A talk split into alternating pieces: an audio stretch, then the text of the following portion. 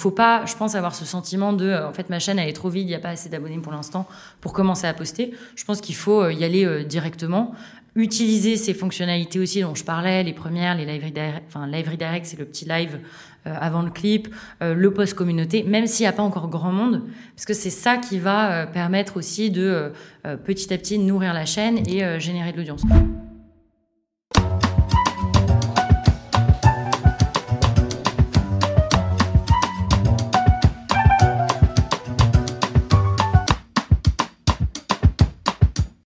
Salut à tous, aujourd'hui on a la chance de recevoir Alix qui travaille chez YouTube. Et ça tombe bien parce qu'on a beaucoup de questions, c'est vraiment au milieu de l'activité artistique. Donc on a vraiment cette chance de la recevoir et de pouvoir lui poser toutes nos questions.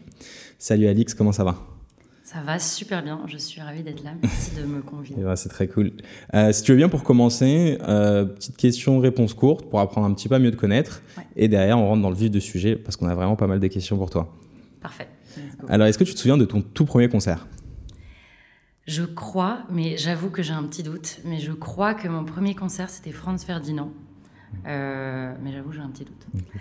Et ton tout premier job, payé, mais même euh, deux semaines, trois semaines quoi. Euh, j'ai eu des babysitting, j'ai donné des petits cours de guitare, mais mon, je pense que mon premier job, un peu avec un contrat, c'était, alors c'était très spécial. Je donnais, je je participais à des émissions en tant qu'applaudisseuse, je ne sais même pas si ça se dit. Euh, j'applaudissais euh, pour des émissions euh, télé pendant parfois jusqu'à 7 heures.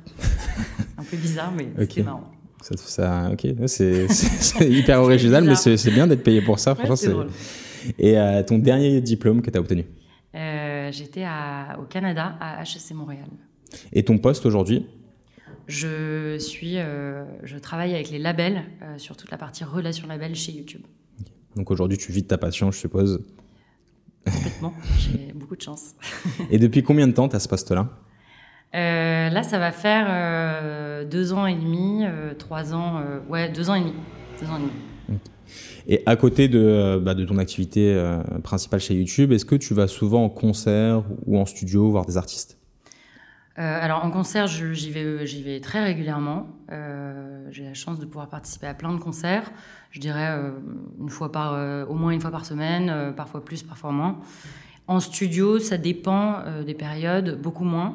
mais parfois, quand j'ai la chance d'être invité, par exemple, à une session d'écoute d'un artiste, ça se fait souvent en studio. donc voilà, mais beaucoup moins qu'en concert. Et à côté de tout ça, tu fais un peu de sport? Je fais du sport, oui. Je, je fais du sport, je, je cours, euh, je fais du pilate et je fais, alors étonnamment, de la boxe. Ça peut en surprendre plus d'un. Ah non, il y a de plus en plus, je pense, de, de boxe. Euh, Après, je ne suis, pas, suis pas pro. Bientôt. et euh, un artiste ou un son que tu écoutes énormément en ce moment? Alors, un artiste que j'écoute énormément en ce moment, Swing, qui est un artiste belge. Je pense que ça me rappelle mes années en, en Belgique et, le, et son titre No Future, que j'aime beaucoup. Et donc, pour comprendre un peu mieux ton parcours, toi, tu as fini HEC euh, Montréal. Et est-ce que directement, tu avais en tête de travailler euh, dans le milieu ou dans l'industrie musicale ou pas encore? Si, euh, alors oui, complètement. En fait, moi, depuis que je suis assez jeune, je m'étais mis ça dans la tête. Euh, je faisais de la guitare plus jeune. Oui, ça, parce que tu faisais des cours de guitare euh, quand, quand, on en a parlé brièvement. Donc, enfin, euh, je, je, prenais des cours de guitare et puis j'en ai donné un petit peu après. Et, et, en fait, très jeune, je me suis mis ça dans la tête. je m'amusais à organiser un peu des petits événements plus jeunes qui tournaient autour de la musique.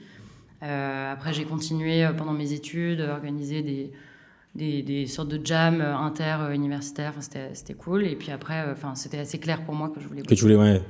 ouais. donc, tu as, déjà commencé, euh, dès que tu as pu, tu as, commencé un peu à travailler, enfin, travailler au sens, pas forcément bah, rémunéré, mais organiser des choses vis-à-vis de l'événementiel, etc. quand j'étais au lycée, dans mon lycée, c'était des sortes de talent show, et donc moi, je, je gérais toute la partie musique. Plus tard, c'était ces jams-là. et puis, parallèlement, j'ai toujours eu un lien assez proche à la musique. Donc c'était euh, une sorte de ligne directrice que j'avais euh, et qui m'a guidée dans beaucoup de choix du coup par la suite, euh, même si à un moment j'ai un peu fait autre chose. Et, et, toi, quand tu sors d'études, tu vas directement postuler pour, des pour des jobs quoi, en rapport avec la musique? Exactement. En fait, j'avais vraiment cette ambition de travailler dans la musique. J'avais découvert une entreprise à Montréal, qui, enfin donc j'habitais à Montréal à ce moment-là, qui s'appelle Lender et qui proposait un service de musique. Et très vite, moi c'était cette boîte, je sais pas pourquoi elle, elle m'attirait particulièrement. T'es tombé dessus par hasard en naviguant sur Internet ou il y avait des potes Je, m'étais beaucoup renseignée, donc je, je l'avais découverte. C'est une start-up à ce moment-là qui fonctionnait, enfin qui marchait bien euh, à Montréal, au Canada. On, on, en entendait pas mal parler. Euh, et donc j'ai un peu, euh, enfin voilà, j'ai fait mes petites recherches. Je suis rentrée en contact avec eux. Euh, et tu as postulé euh, de manière classique Non, en fait, non. Alors non, je vais pas postuler de manière classique. J'ai contacté le PDG sur LinkedIn, euh, qui s'appelle Pascal Pilon et qui, euh, je sais pas, je me suis dit que j'allais tenter. Je l'ai contacté sur LinkedIn. J'ai travaillé mon email, je pense, pendant plusieurs heures. Euh, et puis, et puis voilà, j'ai eu la chance parce qu'il m'a répondu. et ça m'a permis d'avoir un entretien. Et après, process plus classique. Ok, euh, donc premier contact directement avec le boss sur LinkedIn. Ouais, c'est bien. Exactement. Et tu avais travaillé bien ton mail, donc je pense que l'accroche était, était pas mal. et tu avais adapté, je pense aussi, c'est ça dans les candidatures spontanées euh, qui marche pas mal, c'est que euh, bah, quand tu vois que la personne en face a réellement fait un travail de recherche ah sur ta boîte, le développement, etc. Ah ouais, c'était un objectif, donc je pouvais pas me louper là-dessus. Et tu peux m'expliquer un peu euh, dans, dans, la globalité ce que, ce que fait Lander? Ouais. Euh, en fait, quand je suis, quand je suis arrivée là-bas, c'est une boîte qui proposait un, logiciel de mastering audio. Euh, donc, le, en fait, c'est le travail euh, d'un ingé son, si je simplifie, mais qui était complètement automatisé. Les ingé sons détesteraient que je, je dise ça, mais donc mmh. c'est automatisé, simplifié. donc moi, quand je suis arrivée là-bas, c'était, c'était vraiment leur, leur cœur de métier, le produit principal. Ensuite, ils se sont lancés aussi dans la distribution digitale, mais ça un petit peu plus tard.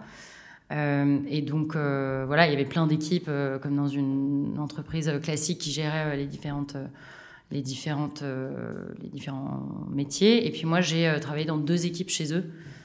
j'ai fait un petit passage très rapide pendant deux mois où j'étais à ce qu'on appelle copywriter. Donc je faisais. T'écrivais les textes. En fait, je, ouais, mais en français, parce qu'ils avaient un, une audience assez anglophone. Mmh. ils avaient besoin de quelqu'un qui parle français. Donc, il m'avait recruté sur ça, sauf que euh, moi, ça m'allait très bien parce que ça me donnait un pied d'entrée dans la boîte, mais c'est pas forcément quelque chose sur lequel je suis euh, euh, en soi très douée. Et, et je pense que c'était réciproque. Enfin, d'autres personnes pouvaient être plus meilleures que moi sur ce poste-là. Parallèlement, il y avait les équipes commerciales, partenariats, qui étaient hyper intéressantes chez eux, et donc j'ai fait en sorte de doucement euh, changer d'équipe. Donc au bout de deux mois, en fait, j'ai... Tu travailles dans les équipes des partenariats et donc tu essayais de développer la solution qu'ils proposaient auprès d'artistes, de, labels, etc. En fait, là, c'était assez différent. Euh, là, j'essayais de mettre en place... À ce moment-là, c'était mon premier job, j'étais encore pas mal dans mhm. l'opérationnel. Donc je travaillais euh, avec mon boss. et donc là, l'objectif, c'était de créer des partenariats avec des entreprises dans la musique. Donc ça pouvait être tout type d'entreprise. Euh, ça pouvait être, euh, je sais pas, des boîtes comme Native Instrument, euh, l'ASCAP, SoundCloud, je sais pas, un Spotify, un YouTube, peu importe, qui allaient nous, avec lesquels on allait collaborer, travailler pour qu'ils nous accompagnent pour promouvoir la plateforme, donc Lender, et gagner en base d'abonnés, enfin en base d'utilisateurs. Donc, par exemple, si tu avais un abonnement, enfin, si tu étais sur SoundCloud, tu te créais un compte, tu allais pouvoir euh, avoir deux mois gratuits chez Lender. Et donc, euh, l'idée après, c'était de fidéliser euh, les utilisateurs dans notre base. Les, utilisateurs finaux, c'était les artistes? Non, ça, enfin oui, c'est un artiste parce mais parfois c'était avec le label qui gérait ces artistes ou autre Alors là, là je, on travaillait pas du tout avec les labels. C'était vraiment, imaginons, mon partenaire allait être SoundCloud. Euh, un, un, artiste, typiquement, se crée un, un compte SoundCloud. Euh, en se créant un compte, il a euh, deux mois gratuits. Euh, et donc lui, il va pouvoir utiliser pendant deux mois euh, Lender, masteriser ses sons. Donc souvent, c'était des jeunes artistes qui ont, tu vois, des moyens qui sont plus restreints, des DJ qui veulent faire un premier travail de mastering. Et après, soit l'artiste le, le, conserve tel qu'il est, soit certains artistes aussi après repassent avec un ingé son pour euh, un peu euh, améliorer. Oui, euh, très clair. Ok. Et derrière, après, toi, tu fais le pont avec le, le mastodonte qui est Google. comment ça se passe? Ça veut dire que toi, tu travailles là-bas, tu, tu, fais un peu tes armes chez Lander, et après, est-ce que tu te fais des marchés? Est-ce que tu avais déjà cette volonté de travailler là-bas? Non, j'avais pas du tout la volonté de travailler là-bas. Enfin, évidemment, je connaissais comme tout le monde, connaît, cette entreprise, mais j'avais pas spécialement la volonté de travailler là-bas. Je voulais rentrer en Europe en, pas forcément en France. Enfin, j'étais assez ouverte. et là, j'ai commencé. Alors, LinkedIn était mon, mon outil. À démarcher tous les PDG. J'ai commencé, non, alors pas PDG de Google quand même, mais j'ai commencé à faire plein de recherches, plein, plein d'entreprises dans la musique. Euh, puis je me suis, euh, enfin, c'était vraiment dans la musique que je voulais, que je voulais euh, continuer, mais j'ai quand même testé deux, trois autres boîtes, on va mhm. dire. Et en fait, j'ai trouvé sur LinkedIn une fille qui avait vraiment le même profil que moi, qui avait vécu longtemps en Belgique, au Canada, on avait fait les mêmes études, etc. Je l'ai contactée sur LinkedIn, pareil, elle m'a répondu et elle travaillait chez Google. Donc euh, on s'est eu au téléphone et en fait, elle, on a eu un bon feeling ayant un peu le même profil euh, et elle m'a proposé de, m'aider un peu sur euh, toute la partie entretien.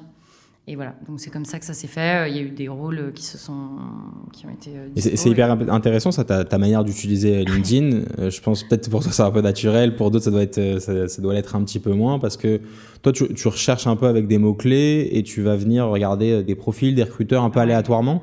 Euh, alors je faisais beaucoup, ouais, euh, complètement aléatoirement. Enfin, donc là typiquement, euh, je, je l'ai retrouvée parce qu'on a fait la même la même école. j'ai vu qu'elle habitait en Belgique. Enfin, et donc du coup, j'ai adapté mon message, je pense, sur LinkedIn de cette manière-là pour que voilà, ça elle tilte et qu'elle veuille me parler. Euh, donc j'utilisais euh, les abonnements gratuits de LinkedIn, les, mois euh, gratuits, parce que sinon tu peux pas envoyer des longs messages. Ouais, sinon, et après c'est assez cher quand même les abonnements LinkedIn, mais tu as, le premier mois qui est offert. Si j'en ai pas pris Enfin bref, voilà. En tout cas, je l'ai contacté. on s'est bien entendu, et puis après j'ai passé les entretiens. elle m'a un peu coaché. Euh... c'est ça, ça, c'est super parce que elle, elle t'a permis un peu d'y voir plus clair sur le process. Et, mais, je pense que si on demande, il y a beaucoup de gens qui osent pas demander, mais je pense que si on demande, pas juste être dans, dans, la, dans la position où juste on demande, mais on, crée un petit lien et après on dit bah chouette, ça m'intéresserait, est-ce qu'on peut en parler un peu plus? Enfin, je pense qu'il y a beaucoup de personnes qui diraient oui et qui seraient euh, partants. Ouais, ouais, selon la manière dont tu l'adresses. Euh, voilà. Mais en tout cas, euh, ça a été, enfin pour moi et, et, je la connais toujours, ça a été une, ça a été une super aide à ce moment-là. Euh, et puis après, je suis rentrée euh, chez Google. Donc là, complètement autre chose. Euh, un produit qui n'avait absolument rien à voir avec la musique, qui s'appelle DV360, qui est un produit média. c'est ce qu'on appelle du programmatique. Donc c'est mhm. de, la publicité assez avancée. donc moi, j'y connaissais rien. Et donc là, ça a été six mois de travail euh, assez rude pour euh, me favoriser à, ce nouveau, à cette nouvelle industrie, à cet écosystème. Google, qui est quand même une boîte euh, assez impressionnante quand on arrive là-bas, qui est énorme. C'était où? C'était en France? Donc là, j'étais à Dublin. T'es à Dublin Donc là, j'ai commencé là-bas à Dublin. J'y suis restée deux ans et demi. Et puis voilà, c'était très différent, assez loin de ce que j'imaginais à la base. Et en même temps, passionnant. Enfin, aujourd'hui, avec du recul, je trouve que c'est c'était hyper intéressant pour moi de découvrir autre chose. J'ai assez vite su que je voulais pas euh, évoluer là-dedans, euh, que je voulais pas forcément, euh, enfin que je voulais pas du tout même faire ma carrière là-dedans, mais que c'était pas non plus inintéressant de découvrir autre chose, de me former sur autre chose, et que ça pouvait me servir. Enfin ça, je me le suis dit un peu après. Hein, oui, bien sûr, il faut avoir un minimum de recul que quand tu as la tête dans le guidon. Exactement. Sur le coup, je me disais, mais pourquoi je suis Et la musique, elle est où dans tout ça Exactement. Et, et, du coup, bah, comme tu es dans le groupe Google, comme bah, YouTube appartient à Google, toi, tu fais le pont après entre euh, ton travail euh, un peu hors musique mm. euh, chez Google à vraiment rentrer dans YouTube, c'est ça? Ouais, en fait, j'ai donc j'ai passé un, un, certain temps sur ce fameux produit DV360. Ensuite, j'ai réussi à bouger dans les équipes YouTube à Paris. donc là, déjà, c'était un premier, un premier pas pour moi. Euh, mais là, j'accompagnais toujours des agences médias euh, à investir euh, en médias sur YouTube. Donc là, c'était intéressant parce que je comprenais quand même mieux cette partie aussi publicitaire sur la plateforme. donc ça, j'y ai passé à peu près un an. Et ensuite, je me suis quand même posé... J'ai commencé à me dire, attends, là, tu es en train de t'enfermer aussi quand même dans la partie publicitaire. c'est intéressant, mais c'est pas ce que tu veux faire. Comment je pourrais faire le pont avec la musique donc voilà, je pense que ça résonnait euh, intérieurement euh, en moi. Euh, et donc là, je me suis dit, bah, je pourrais former les agences médias sur du contenu musique sur YouTube.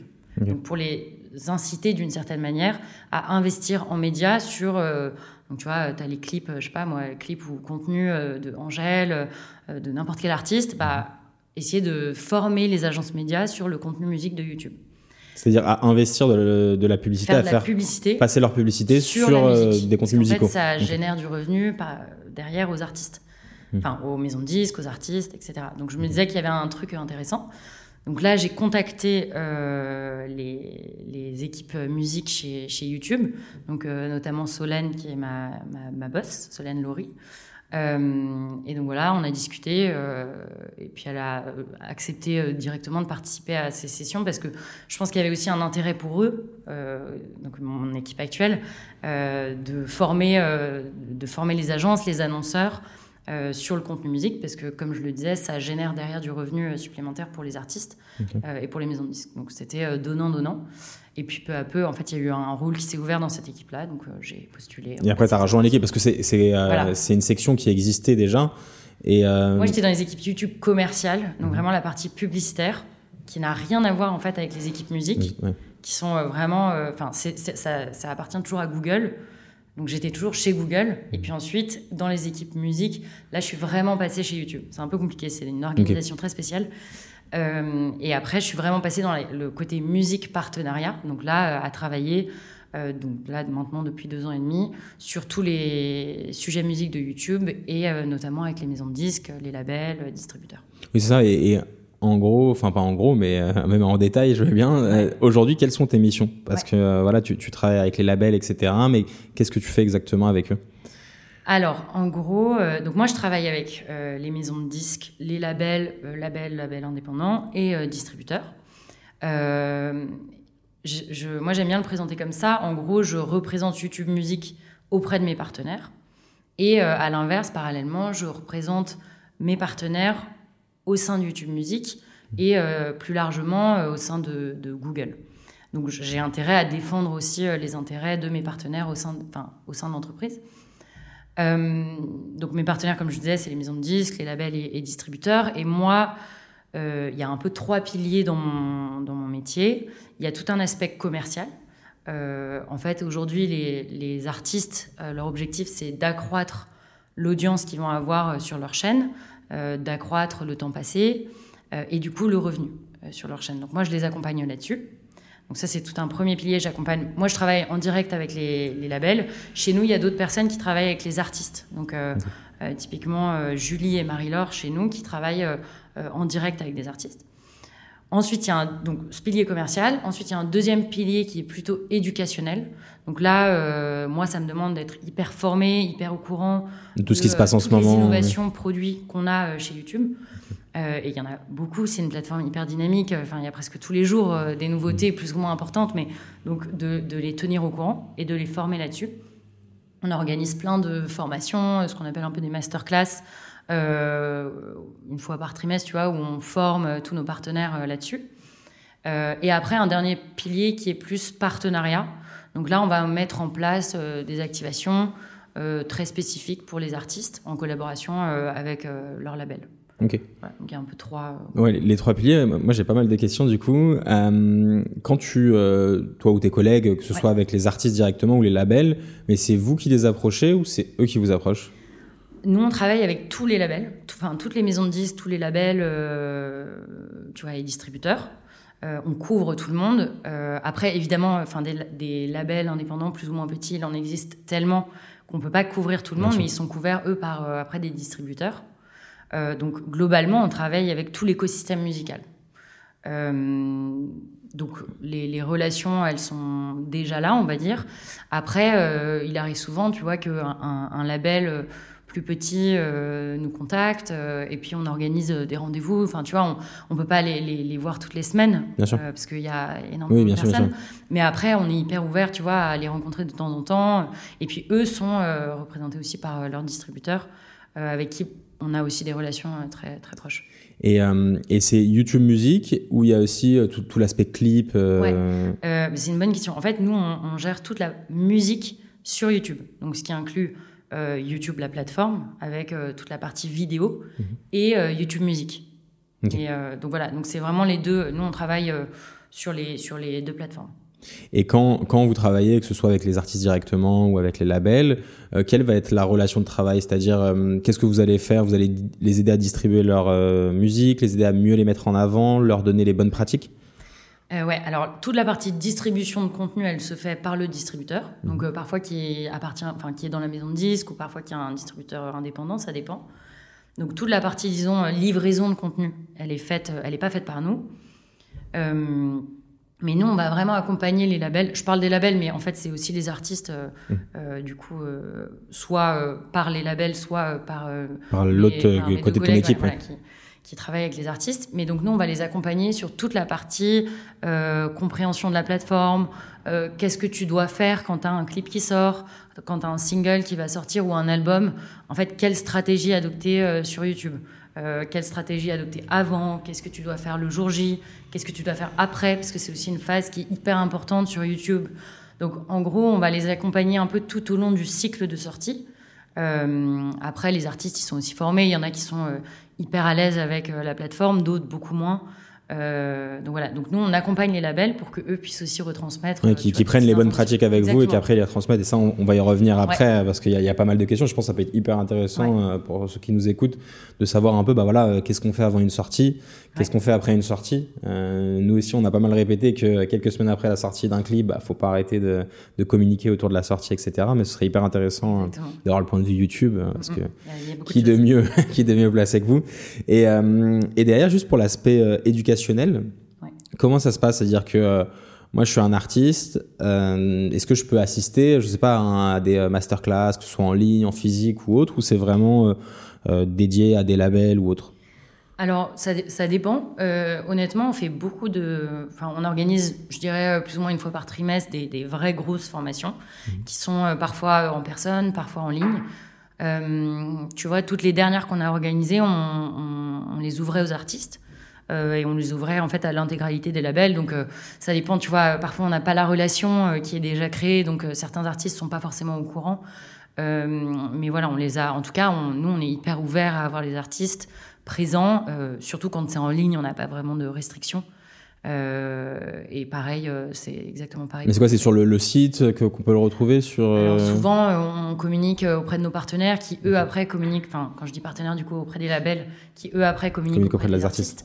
Euh, après, ça peut être euh, via euh, certains autres, tu vois, via la SACEM aussi, avec qui on travaille, qui communique parfois sur nos formations. Ça, a pu, enfin, voilà, ça peut être par plein de médiums, je dirais, différents. et puis c'est aussi, je pense, du, un peu du bouche à oreille qui se fait en plus pour certains artistes. Ok. Mais il y, y a, un réel contact avec les artistes indépendants, comme avec les labels, etc. Et une volonté aussi de, bah, de, de, transmettre les nouvelles fonctionnalités, les bonnes pratiques, etc. auprès de, auprès de tout le monde. Quoi et puis, tu vois, chez nous, on a deux, donc les deux personnes qui travaillent sur les artistes. Euh, enfin, avec les artistes en direct, il y en a une qui va plutôt accompagner les artistes, tu vois, très gros sur YouTube, qui sont déjà complètement établis. Euh, et puis on a aussi une autre personne euh, qui va travailler avec des artistes beaucoup plus émergents, qui sont peut-être beaucoup moins formés sur, sur leur chaîne. Donc ça, c'est aussi hyper intéressant de pouvoir accompagner différents types d'artistes qui n'ont pas forcément le, le même euh, niveau euh, aujourd'hui, en tout cas sur, sur YouTube. Et pour nous, c'est hyper important d'avoir aussi cette approche. Euh, oui, de pas que se concentrer sur ceux qui marchent, parce que justement, ceux qui marchent en ont besoin, mais ceux qui sont en émergence. Parce qu'aujourd'hui, c'est vrai que j'ai l'impression que la barrière à l'entrée sur l'industrie musicale, c'est un, un, peu abaissé, c'est-à-dire que c'est un peu plus facile pour un artiste de créer un son, les studios sont un petit peu moins chers, et euh, créer un clip, c'est devenu un peu moins cher, même si euh, ça dépend, il y a plein de gammes de clips. Et Mais aujourd'hui, avec euh, un artiste en équipe indépendante sans un, un, énorme budget, il peut sortir un clip, comparé à il y a quelques dizaines d'années où c'était compliqué.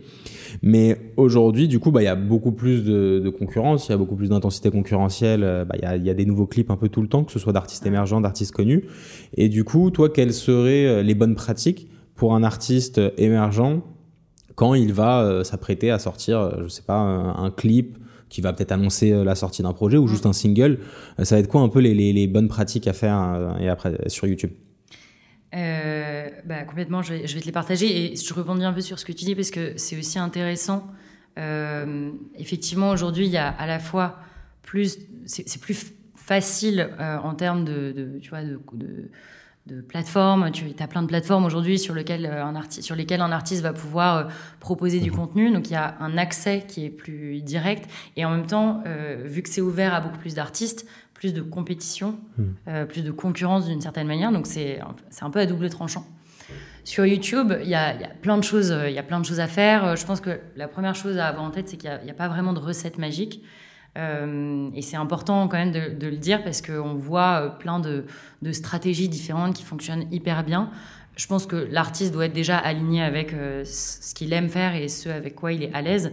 après, c'est certain que sur YouTube, on a donc la partie audio euh, sur YouTube Music et puis toute la partie vidéo, comme tu le disais, sur euh, YouTube.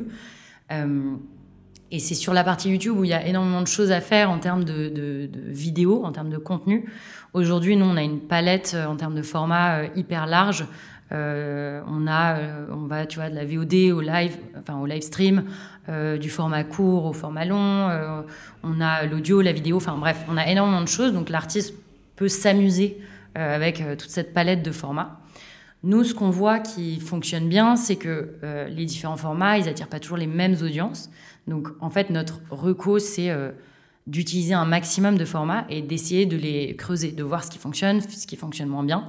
Euh, pour certains artistes, le format long, c'est ce qui va très bien fonctionner. Pour d'autres, ils vont être, ils vont plus s'amuser sur du format court. nous, en tout cas, ce qu'on recommande dans un monde idéal, c'est d'essayer d'explorer un peu ces différents formats.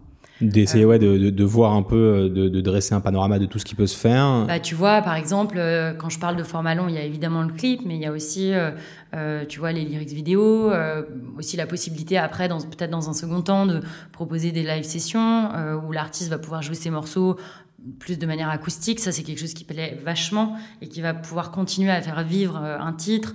Euh, il peut y avoir, enfin, il y a plein de types de, tu vois, parfois il y en a qui, alors ça c'est pas purement musical, mais euh, il y en a qui vont euh, proposer des documentaires, des vidéos un peu longues qui vont faire vivre la chaîne. Et puis parallèlement, il y a la possibilité de créer des contenus courts qui sont peut-être plus faciles en termes de production, mais qui vont permettre de rythmer un peu la chaîne. Parfois, on donne un peu ce, cette métaphore de l'algorithme qui est un peu comme un muscle en fait, et euh, de, proposer du contenu régulier. Je pense que la régularité, elle est hyper importante dans YouTube et c'est pas facile. Mais du coup, les formats courts peuvent euh, permettre de manière moins coûteuse aussi de continuer de, rythmer un peu sa chaîne. Euh, l'engagement sur la plateforme, il est hyper important. Nous, on, recommande beaucoup aux artistes d'être présents sur leur chaîne. Alors, selon, voilà, selon les artistes, il y en a qui ont des équipes qui vont gérer la chaîne. Il y en a euh, pour qui euh, ça va être directement l'artiste et l'artiste parfois adore gérer sa propre chaîne. Nous, c'est une reco euh, évidemment que l'artiste soit le plus présent dans les commentaires, tu vois, dans le. Mais c'est ça, quand, quand, tu parles d'engagement, tu parles vraiment de, de répondre, de poster de temps en, temps. de, de, Évidemment, poster le clip et tout, ça, c'est pas, pas très grave. Enfin, c'est pas vraiment important si c'est l'artiste ou son équipe qui le mhm. fait. Euh, après, euh, tu vois, euh, voilà, répondre aux commentaires, poster. parce que souvent, les, les artistes les oublient, mais j'ai l'impression que poster, parce qu'on peut poster sur YouTube avec des images, du texte, etc. En fait, un onglet communauté. Mhm. donc là, sur lequel tu peux poster tous les jours si tu le souhaites. c'est une sorte de feed dans lequel tu peux mettre plein de, plein de, plein de choses. nous, ce qu'on recommande, c'est pas de reposter une vidéo, parce que ça, ça sert à rien. Elle est déjà postée sur ta chaîne. Enfin, en tout cas, de pas reposter quelque chose que tu viens de poster euh, sur ta chaîne, mais plutôt euh, on voit, je sais pas, des sondages euh, ou des annonces, des photos, des choses que tu as fait en backstage. mais vraiment de faire participer sa communauté en communiquant d'une autre manière parce que même par exemple, prenons l'exemple d'un clip qui sort, est-ce que tu conseillerais de sortir des shorts, donc des petites vidéos courtes qui sont issues du clip ou tu conseillerais d'autres formats? En fait, ça dépend. Euh, tu vois, c'est une super idée, par exemple, de euh, pouvoir teaser en amont. Donc, je sais pas, moi, deux semaines avant, euh, sans dévoiler tout le clip. si le clip il est hyper attendu, les fans ils vont être comme des fous à pouvoir avoir un extrait de quelques secondes de ton clip. Tu vois, c'est un cadeau d'une certaine manière que tu peux faire à tes fans. Donc ça, ça, ça, peut être une super bonne idée. Il euh, y en a qui euh, vont faire un documentaire et en fait qui vont décider de d'extraire des morceaux de ce documentaire et de les proposer en short. il y, a plein d'alternatives et, le, format court permet de maintenir ce rythme. Euh, et nous, alors ça c'est un élément qui est hyper important. Je parlais tout à l'heure de varier les contenus. en fait, l'objectif de Shorts, il n'est pas tellement d'avoir juste un format court sur notre plateforme, il est vraiment de rediriger vers le format long. Tu vois, donc euh, pour un artiste, il a euh, son format court. Euh, et en fait, l'objectif, c'est que derrière, l'audience, elle aille euh, visionner euh, le contenu long, donc potentiellement le clip, le documentaire, etc. Et, qu'elle aille d'elle-même, d'elle-même, ou faut mettre un petit lien en plus sur la description ou autre Nous, nos équipes produits, c'est, si tu veux, c'est un peu la priorité. On, parle beaucoup de multiformat. et nos équipes produits, ils, vont essayer, ils sont en train d'essayer de créer un maximum de ponts donc là, tu en as déjà un plein qui sont faits entre le short et le contenu long et euh, où l'utilisateur, la personne qui va visionner un short, sera euh, redirigée vers euh, le clip de l'artiste, par exemple. Mmh. Donc, ça, faudrait que je te montre, je pourrais te montrer dans l'outil directement, mais il y a plein de ponts d'un point de vue purement produit qui sont faits pour rediriger l'audience vers un contenu qui est plus long, rémunéré aussi, évidemment. Donc ce serait vraiment de favoriser euh, les contenus courts parce que c'est vrai que c'est pas forcément évident pour un artiste d'avoir une cadence de sortie de clip euh, hyper fréquente, comme c'est cher, c'est laborieux, etc. Euh, et ce serait en fait de rythmer euh, ces sorties avec justement de la vidéo plus courte pour pouvoir avoir euh, en tout cas, une, cadence de sortie. Ouais. C'est une idée. Après, il y, y, a des artistes qui sont hyper à l'aise avec le format court. Il y en a ou même, tu vois, avec le facecam. Et il y en a d'autres à qui ça parle pas du tout. Ça, c'est quelque chose qu'on entend souvent et qu'on comprend parfaitement. Mhm. et nous, notre suggestion, c'est du coup plutôt de euh, proposer du contenu court. Euh, il y a plein de manières de proposer du contenu court. Donc, par exemple, euh, comme je le disais, les live sessions, ça peut être des petits extraits, ça peut être teaser un petit peu un contenu qui va arriver, mais via des, tu vois, des visuels hyper jolis. Enfin, il y a plein de manières en fait de de, créer du format court, carrément, qui, et qui, correspond à la. En fait, le format long. Et nous, c'est tout notre enjeu que ce format court serve le format. Serve au format long. ok. Voilà, donc un mot euh, pour euh, résumer tout ce que je viens de dire, mais c'est d'essayer de, le multiformat, donc de varier euh, les différents types de formats qu'on peut utiliser, qui vont chercher des audiences qui sont différentes et qui ne sont pas forcément les mêmes. vous avez vu des, habitudes de consommation des gens sur YouTube ou autres, il y en a qui vont être plus... Bah, le format court, on voit, il, attire plutôt des, une population plus jeune de manière générale. le format long, nous, on observe, il y a des tendances hyper intéressantes, tu vois, on observe que l'écran télé, euh, en fait, il est ultra utilisé pour consommer du YouTube, des, mmh. vidéos YouTube. Euh, et évidemment, c'est assez logique quand on y pense, mais le, du coup, sur de l'écran télé, ça va être globalement euh, du format qui sera beaucoup plus long. Mmh. donc, c'est hyper intéressant en fait de se dire, bah, je vais créer du format court plutôt pour le mobile, enfin pour, pour le, téléphone, et du format long. Alors, c'est pas que pour l'écran télé, mais l'écran télé, nous, c'est le deuxième écran qui est le plus utilisé et qui continue de croître euh, en termes de consommation. Donc c'est, euh, tu vois, c'est intéressant de se dire, bah en fait, je vais aller toucher du coup ces les deux et, un format long. Euh, est-ce qu'un pour être sûr de, mm. qu'on parle de la même chose, un format long, un clip de 3 minutes, est-ce que c'est considéré comme un format ouais, long? plus que 60 secondes, ça devient du long entre guillemets. Du coup, mais après, ça peut être 2 heures aussi, tu vois. Enfin, c'est... Oui, bien sûr. Moi, je suis un gros consommateur de YouTube. J'ai YouTube Premium et je consomme sur ma télé des, des 3 heures de, de podcasts bah, et autres. Tu fais partie de ces personnes-là, du coup. Mais, mais je pense que c'est un peu la nouvelle télé, c'est-à-dire que, mm. euh, bon après je prends mon exemple, je sais pas si c'est représentatif de tout le monde, mais euh, j'ai même plus pris euh, les chaînes télé normales, je regarde que YouTube. Bah, exactement, c'est ce, qu'on voit beaucoup en tout cas, et, puis il y a plein de, il y a aussi, enfin tu vois, il y a la musique, mais il y a aussi plein de médias qui ont su s'emparer de, de, YouTube, de des chaînes comme Arte, Lina qui rediffusent ah. du contenu hyper intéressant sur YouTube de manière un petit peu différente, et eux ils le font parce qu'ils savent que ça touche une autre audience. Et, euh, et, toi qui as dû voir bah, du coup beaucoup de stratégies passer, comme, parce que je suis tout à fait aligné avec ce que tu disais vis-à-vis de, même sur d'autres points de vue que YouTube, que euh, chaque artiste peut mettre en place une stratégie qui lui est propre et euh, il n'y a pas de recette miracle, sinon tout le monde l'appliquerait et du coup elle n'existerait plus. Mais, mais toi, est-ce que tu as un ou deux exemples à nous citer d'un artiste qui aurait pu utiliser une certaine stratégie pour passer, mais que ce soit de 0 à 1000 ou de 1000 à 10 000 en termes d'abonnés, de vues, peu importe? On a, on, a, on, a, vu plein, euh, notamment dans les derniers mois, on a vu plein d'artistes qui avaient des stratégies hyper, euh, hyper intéressantes. Euh, bah, je partage des exemples un peu récents qu'on a pu voir.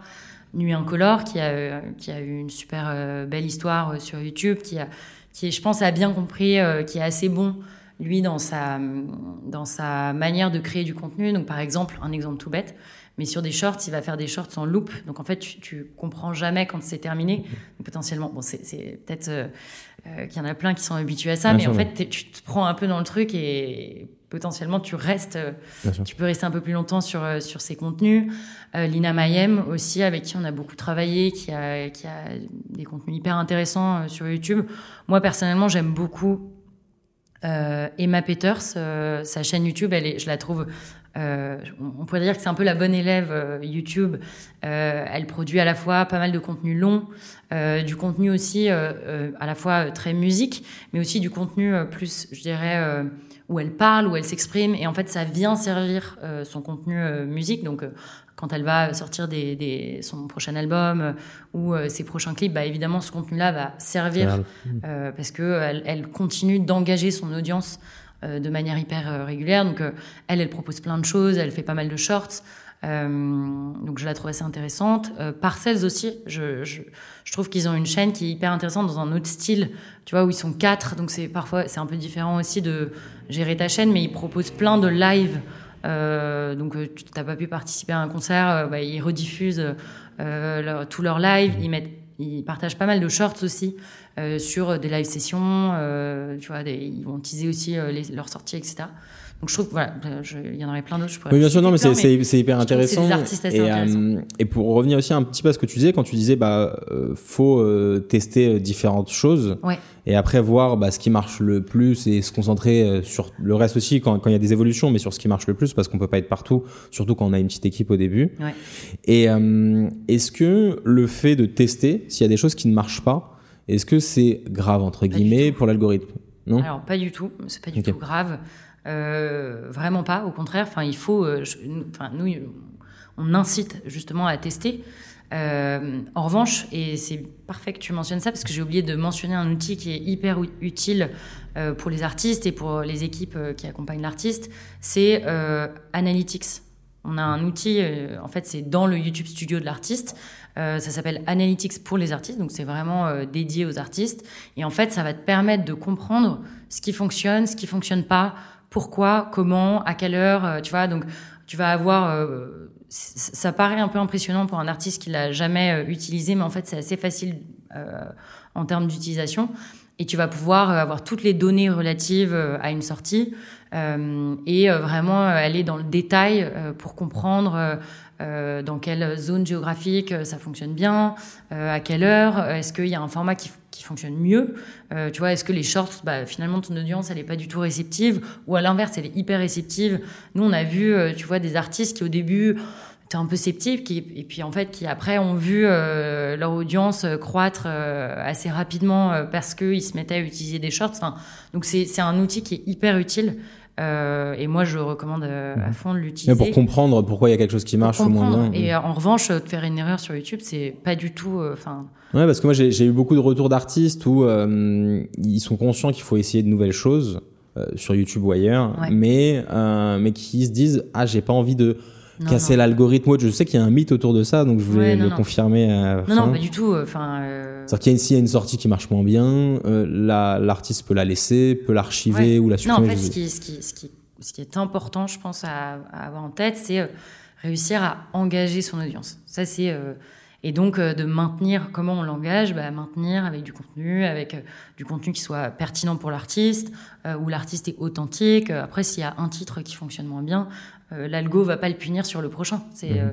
et puis on, enfin on a vu des exemples d'artistes qui avaient euh, euh, pas été euh, actifs pendant deux ans, ce qui n'est pas forcément une très bonne stratégie pour nous. Nous, on va recommander de malgré tout, même si c'est difficile, hein, parce que ça nécessite du contenu permanent. Enfin, ça, on en est très conscient.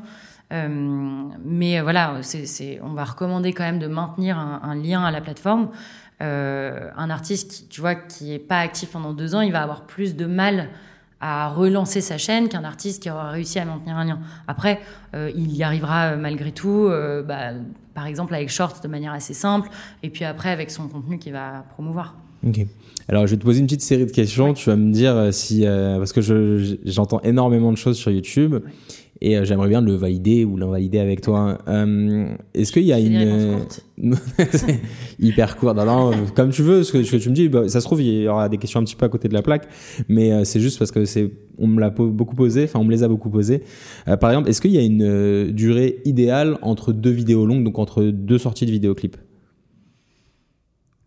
Il n'y a pas de. C'est-à-dire qu'il y en a qui disent c'est trois semaines pour pas que les vues se cannibalisent. Non, il n'y a, y a, pas, y a, pas de durée idéale. Euh, non, alors, bon, ça, c'est aussi un peu un mythe, euh, effectivement, les vues, les mhm. vues qui se cannibalisent. Tu vois, nous, notre co, typiquement, ça va être pour un artiste de, il va sortir son clip. Euh, pour autant, euh, on va quand même lui recommander euh, dans les semaines qui suivent de sortir d'autres contenus parce qu'en fait, ça va continuer de faire vivre la chaîne. Ça va ramener une audience qui aurait vu par exemple le documentaire ou la live session mais qui aurait pas forcément vu le clip. En fait, ça va, ça va dynamiser la chaîne. Donc là-dessus, il n'y a pas de reco particulière. Euh, en revanche, ce serait de consulter justement YouTube Analytics et de voir. Alors, si c'est un artiste qui a jamais encore euh, euh, posté de clip, c'est un peu différent parce que là, lui, il doit justement un peu tester ce qui va fonctionner pour lui. Mais un autre artiste, ce sera bah, d'aller sur son Analytics, de voir un peu, tu vois, ce qui a fonctionné ou moins bien fonctionné. après, tu vois, de, évidemment, euh, j'ai envie de dire le plus, le mieux, tu vois. Mhm. oui, de, sortir sa vidéo longue et après d'essayer d'autres stratégies avec de la vidéo plus courte qui est peut-être plus abordable pour lui. D'autres vidéos longues, ça, fonctionne. En fait, ça dynamise la chaîne, ça engage l'audience. Les fans, ils veulent du contenu. Mhm. Donc euh, après, un artiste, il va pas, euh, il a, tu vois, il fait ce qu'il peut et, et c'est pas évident de toujours avoir plus. Oui, d'être là, d'avoir plein d'idées, etc. Mais, très clair. le fan, il, il, sera preneur. Et euh, sur, la partie hashtag, quand on upload un clip YouTube, est-ce que euh, faut mettre des hashtags d'artistes similaires? Est-ce qu'il faut mettre les noms euh, du clip, d'anciens clips? Est-ce qu'il y a une bonne pratique sur ça? Les hashtags, c'est pas vraiment, c'est pas forcément un truc. en revanche, toute la partie metadata, ça va être important. mais donc ça, c'est au moment de la livraison du clip où le distributeur typiquement va intégrer un certain nombre de données relatives à la, au clip ou à la vidéo en question. Euh, après, enfin, tu vois, on, les hashtags. Euh, alors, si sur short, euh, on, on, le recommande pour l'instant de mettre hashtag short, parce que ça permettait quand même à l'algorithme, mais en tout cas au début, tu vois, de prendre en compte cette partie-là. Mais en soi, c'est pas une reco particulière de, tu vois, mettre euh, des artistes en hashtag. Ou, parce que quand, quand, on upload un clip, je sais qu'on bah, on a le choix de mettre quelques hashtags, mais euh, voilà, souvent on, nous posait la question, donc, euh, donc oui, c'est un petit plus, quoi. Mais oui, voilà. oui, tu peux complètement le faire, mais c'est pas, nous, ça fait pas partie des principales bonnes pratiques qu'on va mhm. partager. Et toutes les métadonnées, comme souvent c'est l'intermédiaire d'un distributeur, que ce soit via la maison de disques ou un distributeur digital, comme bah, DistroKid, TuneCore ou, ou d'autres, il y, en a, il y en a pas mal. Euh, c'est quoi L'artiste, elle, a un peu la main dessus quand il remplit les différentes informations ou ça c'est vraiment euh, le distributeur? En fait, ça dépend complètement euh, de la relation que l'artiste va avoir avec son distributeur. Certains vont être très proches et d'une certaine manière, ça, ça, nous en fait, on n'intervient pas à ce moment-là, mais donc ça dépend vraiment. je pense que si un artiste veut faire ça de manière très proche avec son distributeur, le distributeur sera ravi de le faire. Euh. Après, euh, parfois, c'est assez tu vois, technique, donc mhm. ça peut sortir un peu du scope, de, du rôle de l'artiste, mais en tout cas, il peut parfaitement, à mon avis, mhm. intervenir là-dessus. Et vous recommandez tout ce qui est écran de fin, bouton, c'est-à-dire qu'à la fin d'une vidéo longue, on peut rajouter, enfin toi tu, le sais mieux que moi, mais tu peux rajouter une petite vidéo qui est à ton ancien clip ou vers ta chaîne, etc. Ça c'est quelque chose qui, qui est un plus. Ouais, ouais, complètement. Euh, bah, tout ce qui, tu vois, va permettre de créer des interactions, euh, c'est complètement quelque chose qu'on recommande. Après, il y a énormément de fonctionnalités qu'on recommande. Euh, ce serait difficile de toutes les passer, mais il y a ce qu'on appelle des premières. Donc, c'est par exemple quand tu vas diffuser un clip, de faire une première. Donc, tu, en fait, tu accueilles ton audience en amont. Tu vas avoir une page qui va être créée, une sorte de page d'attente. Euh, avec euh, ton clip mais qui n'est pas encore diffusé. Mhm. Euh, tu peux le diffuser par exemple, tu peux la, lancer deux semaines avant, une semaine avant. Et puis les fans vont pouvoir commencer à interagir dans, une, dans un chat qui est juste à droite de cette vidéo qui ne démarre pas. Mhm. Tu peux avoir un, un, comment on appelle ça? Euh, un compte à rebours que tu peux personnaliser aussi, qui va indiquer le. Voilà, y a, en fait, il y a plein de choses.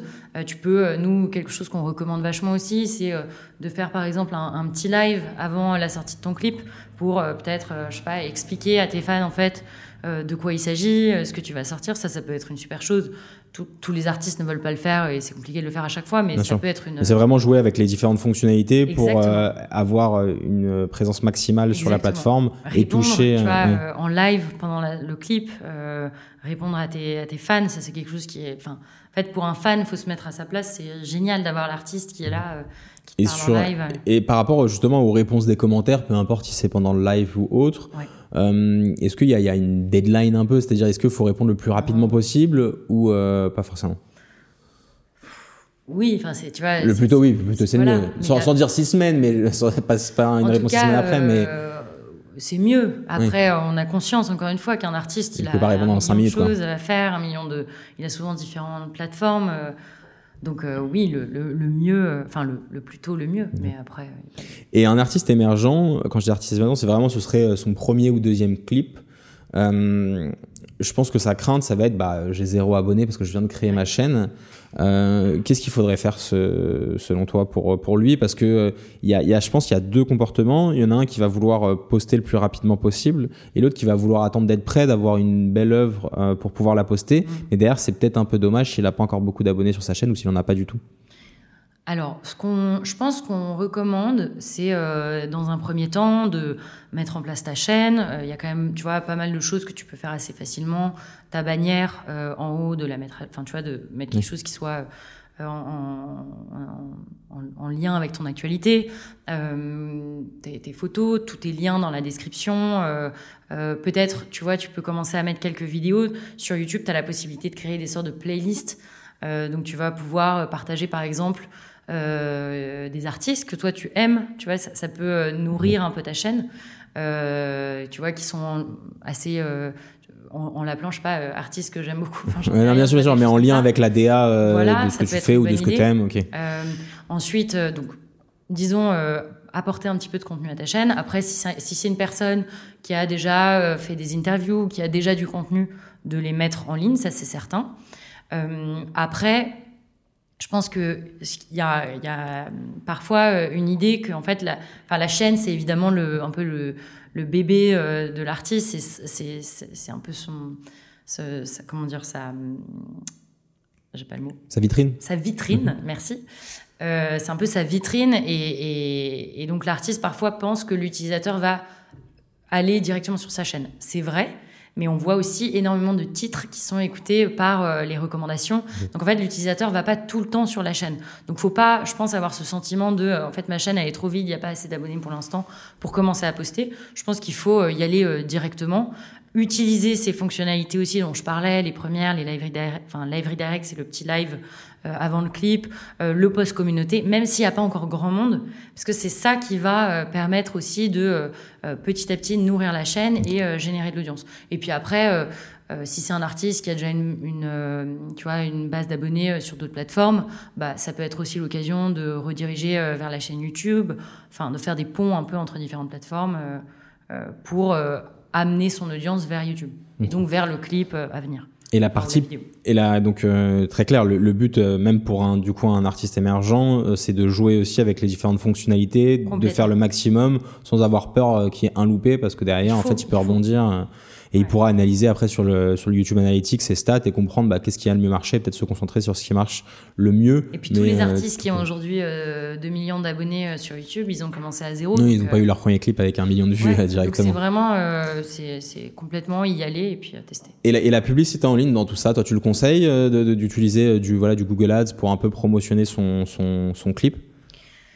Je pense qu'il faut absolument, dans un premier temps, faire tout ce qui est possible d'un point de vue organique. Donc, euh, euh, parce qu'en fait, une, base d'abonnés qui provient de publicité, euh, elle est, elle est moins qualifiée, si tu veux, qu'une une base d'abonnés qui vient de personnes qui en fait ont vraiment voulu te suivre et qui ont apprécié ton contenu de manière organique, donc propre à eux.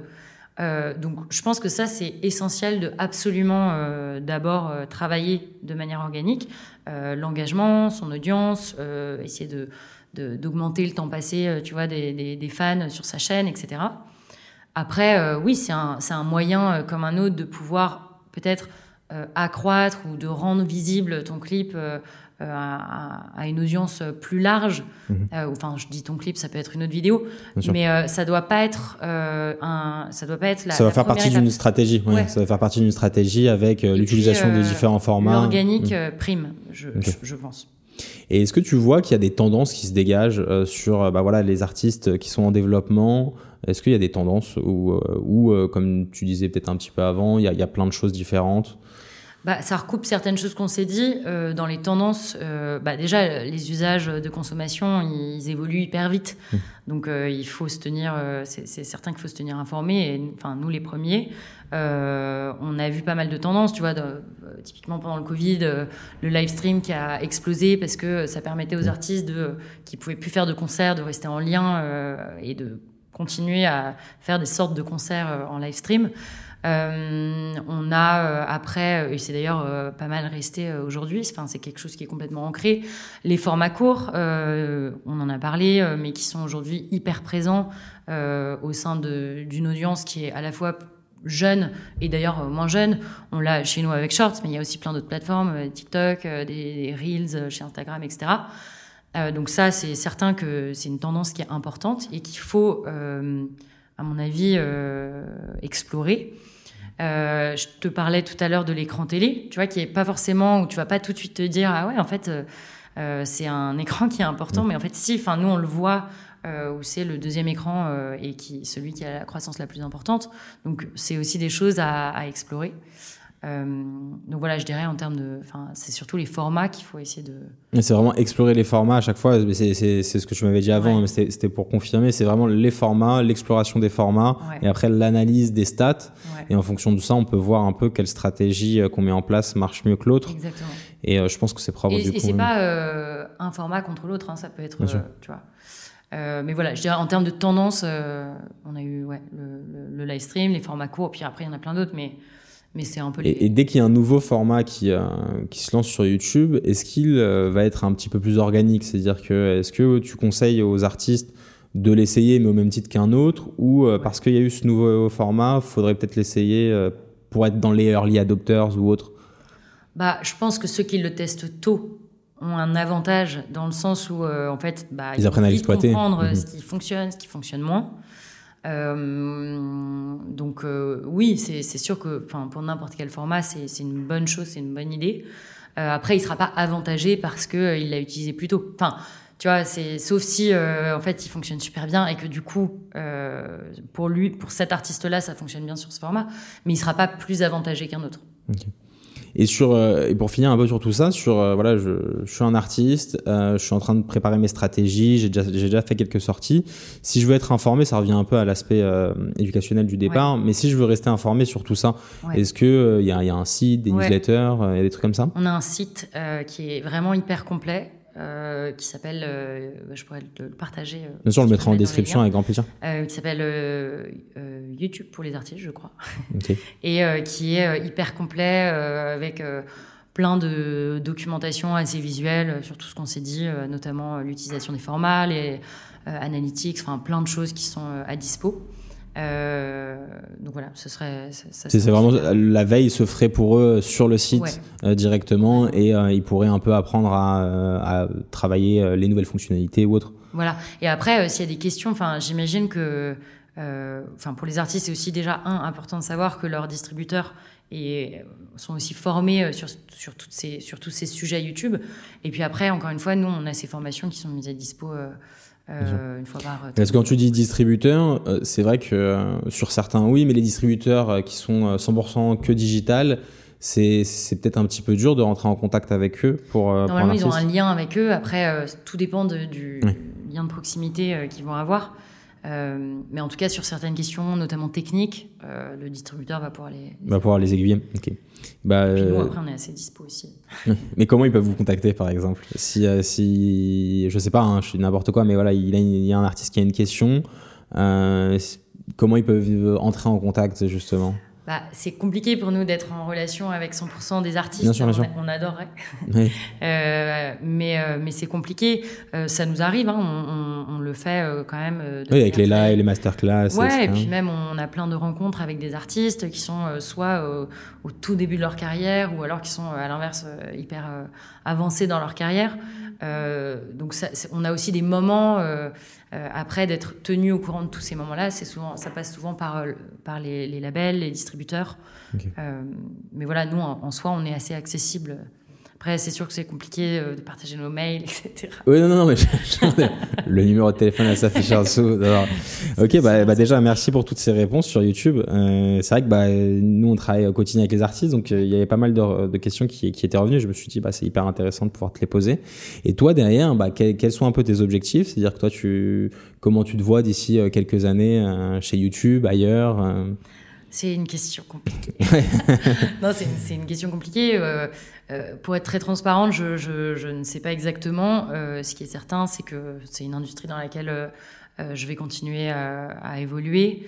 chez YouTube, je pense qu'il y a encore énormément de choses, tu vois, à, à, à voir. c'est une plateforme qui est passionnante parce que hyper innovante, énormément de sujets. On, on, voit, tu vois, les sujets évoluer rapidement. Donc, c'est sûr que pour moi, c'est passionnant. Euh, et puis après, on verra pour la suite. Bien sûr. J'ai pas de réponse euh, exacte.